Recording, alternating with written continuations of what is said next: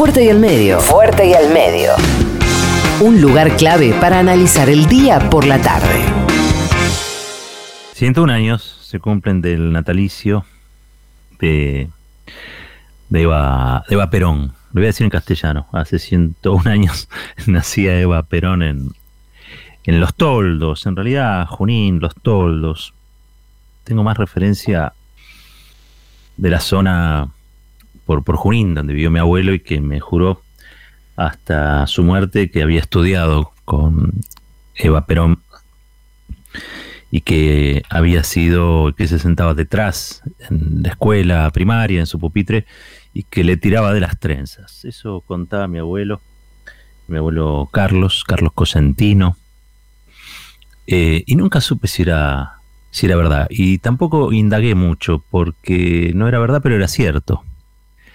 Cuando otro asume que lo que le dice alguien es así como lo cuenta, este, pasa a ser cierto. Y y ese mito creció con nosotros en la, en la familia y era motivo de orgullo, por supuesto, para mi abuelo que era muy peronista, muy peronista, este, peronista silvestre, peronista que había sido peón rural y que gracias al, a la irrupción del peronismo, gracias al 17 de octubre, luego se transformó en un obrero industrial este, y, y a partir de eso puedo tener una mejor vida. Lo concreto y lo cierto es que ya siendo peón rural, este, gracias a, la libreta del peón rural, bueno, el peronismo le dio una serie de, derechos que mi abuelo desconocía como, como peón rural, porque ser peón rural, y siempre lo digo esto, en la década del 30 era ser en la Argentina prácticamente un esclavo.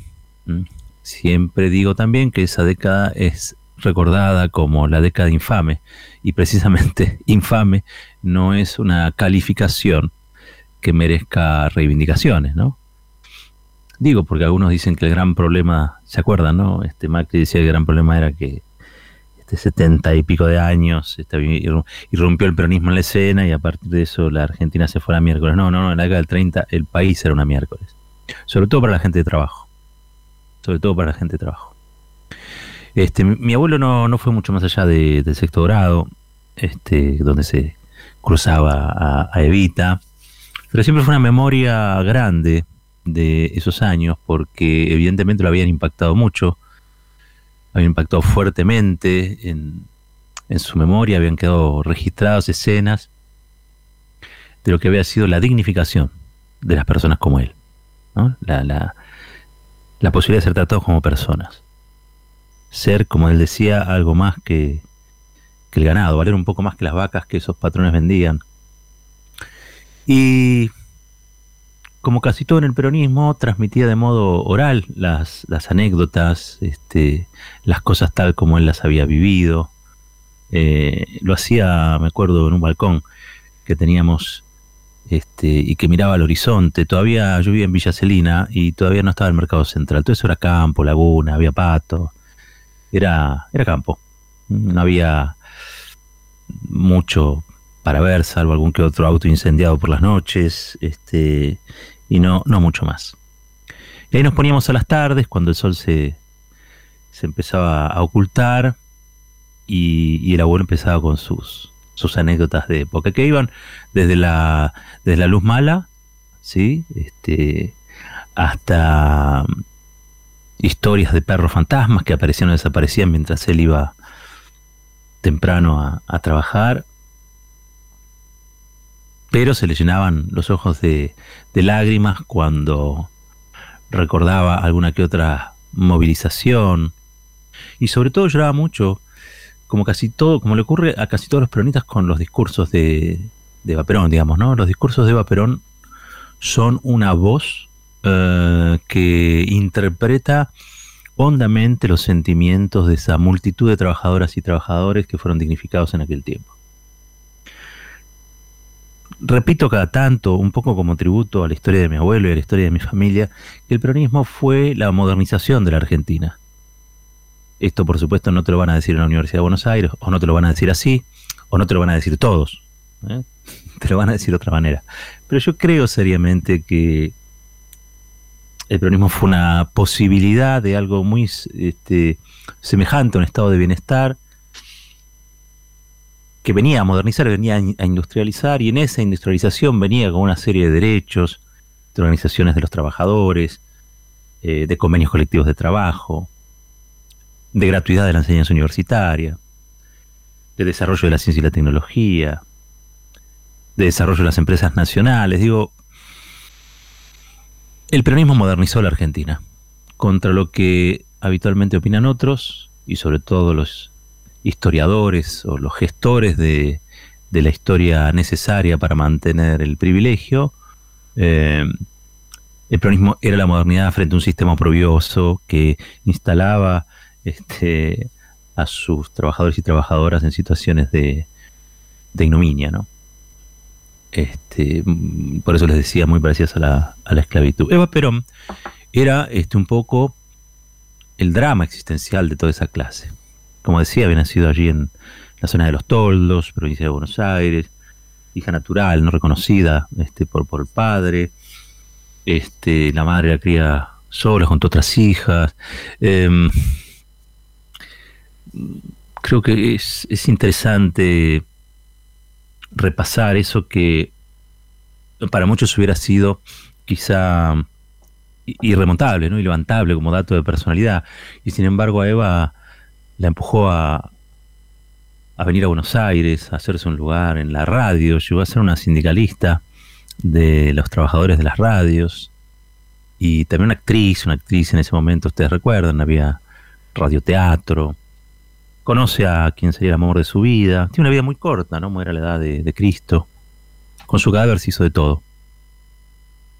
Desde la iconografía del movimiento peronista, desde la posibilidad de la entrada al movimiento peronista de sectores que no eran o no reivindicaban específicamente a Perón, sino a Evita y su pasión y su, su gesta de sensibilidad, la revolución de la sensibilidad que implicó que una persona con su poder desplegara políticas eh, desde una fundación primero, pero que coordinaran con las políticas de Estado y dejara de lado la beneficencia y la filantropía, como, como sucedía hasta entonces con las damas de la oligarquía. ¿no? Entonces, realmente Evita es el, drama de un montón, un montón de personas que se vieron expresadas allí, que por primera vez vieron que había alguien con poder este, que era parecido a ellos.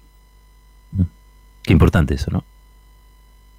Porque Evita no era, no sé, las clases medias, este, acomodadas, urbanas. Eh, Evita no, no, venía de los lugares que ya tenían un, un destino más o menos prefijado, donde los abogados o los que venían de familias de abogados también iban a ser abogados, o los que venían de familias de ingenieros iban a ser ingenieros, o los que venían de familias terratenientes iban a seguir usufructuando esa renta de la tierra. Evita venía de la nada. Y con la nada hizo todo. Como muchos, como muchas. En la Argentina. Y Evita hizo algo maravilloso, que no solamente ponerle a un proyecto político sensibilidad. Y no estoy con esto queriendo reforzar la idea de que las mujeres son las sensibles y los, los hombres este, los duros. No, no, no, no. Evita le puso sensibilidad más allá de su condición femenina. Su condición femenina debe haber ayudado, pero en realidad le puso sensibilidad porque bajó la política a los sentimientos. Es, decir, habló un lenguaje que los desposeídos entendían, habló un lenguaje que los descamisados comprendían, habló un lenguaje que comprendía también al universo de los humildes. Es muy difícil de lograr eso. Yo les recomiendo un libro que lo conseguí cuando ya era adolescente, no, no estaba en la casa de mis abuelos. En la casa de mis abuelos estaba la razón de mi vida, por supuesto.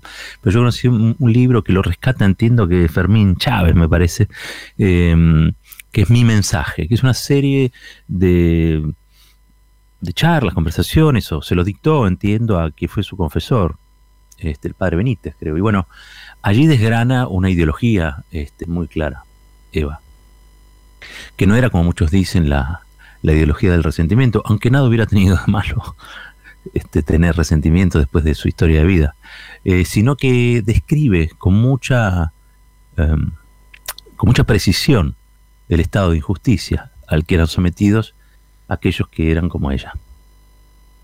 Y a esa capacidad de comprender esa realidad le permite a ella hacer una serie de reflexiones, le suma una serie de reflexiones de índole política, ideológica, pero eh, fundamentalmente espiritual, que conecta con la imagen de ese, de ese gran líder que fue Juan Perón, ¿no? Siempre en mi casa fueron más, este, en realidad no es que fueron más, adoraban a Evita, adoraban a Evita. A Perón lo querían y lo respetaban. Pero Evita era una, era una heroína, Evita era como, como una superheroína con, con capa, digamos, ¿no? Era, era mágica, no parecía real. Y le gustaba más, miren las cosas, ¿no? La, la Evita vestida con glamour que la Evita del puño crispado y el pelo suelto. Mi abuela, por ejemplo, adoraba, mi abuela Carmen, adoraba esos oropeles, ¿no? Que utilizaba, las joyas, los peinados. Porque Evita demostraba que ellas también una de ellas también podía vestirse como se vestían hasta antes del peronismo las ricachonas. Que ellas también podían. El peronismo siempre fue una, una escalera de posibilidad. No se planteó una revolución y sin embargo hizo una revolución. Pero fundamentalmente lo que hizo fue entregar una escalera. Esa escalera es la promoción social ascendente esa escalera que es la que permitía que el, viejo sueño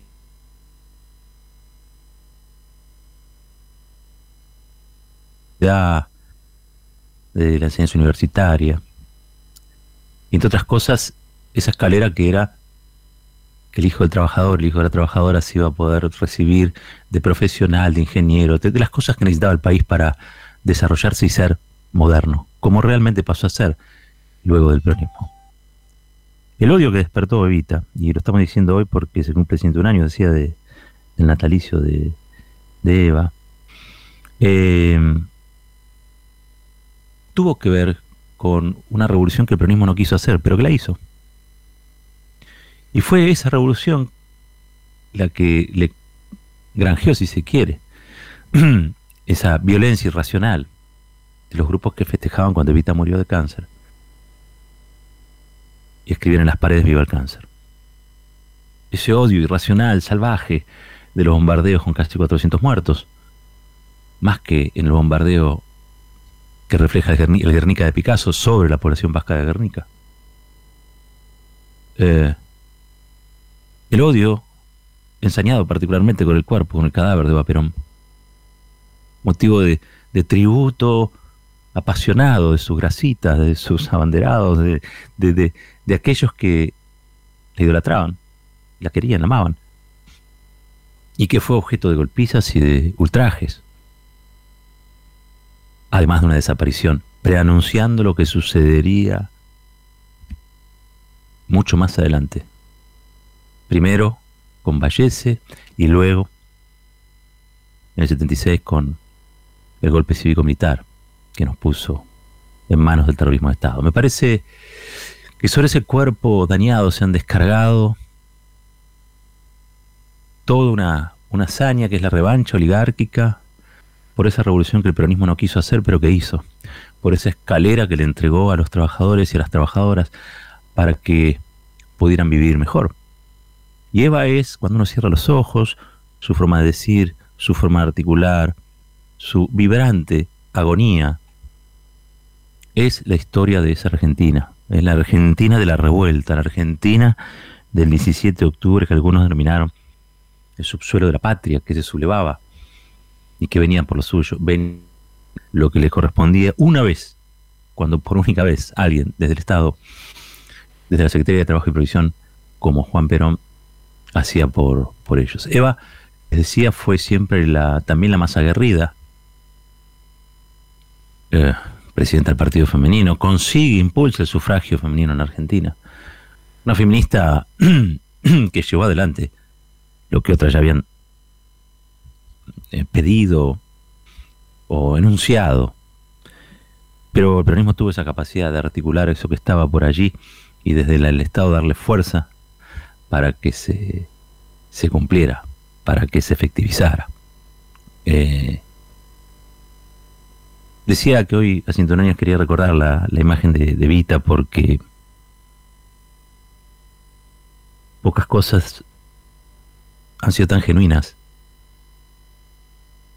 amores tan auténticos no he conocido como los que le prodigaron mis abuelos y tantos humildes de la patria a esa figura